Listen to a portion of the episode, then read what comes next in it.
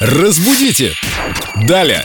Сегодня у нас такой to be or not to be будет. Мне тут просто предложили опубликоваться в образе Гамлета с чашкой в одной руке и кружкой в другой. Вот как раз сегодня Виктория Полякова, наш культуролог, хочет затронуть эту тему. Чашка или кружка? Вика, привет. Доброе утро, ребят. Чем они отличаются? У них же нет никаких признаков. А как выяснилось, есть. Потому что, как выяснилось в словарях, есть разница между чашкой и кружкой. А они говорят, что чашка – это сосуд округлой формы, а кружка – это а, сосуд в форме стакана с ручкой, то есть, ну, такая более вытянутая. Ну, в общем, если по-простому, то то, из чего мы все пьем, это кружки. Не, вот ей совсем не обязательно быть такой кружкой, как на Октоберфесте. Это все тоже кружка.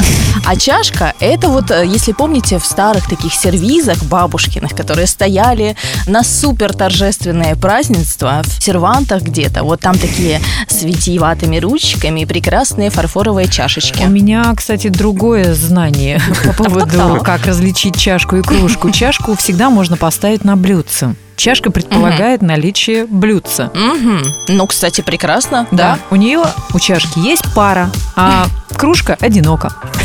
Как это грустно. Составьте ей компанию. А я вспоминаю бабушкин сервант.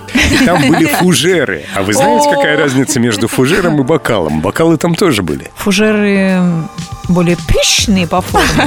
Фужеры – это бокалы для игристого вина. А, А бокалы – это бокалы для всего остального. вот оно что. Фужеры вытянутые. Сегодня все будут пить из правильных сосудов. Да-да, из правильных сосудов, ведрами.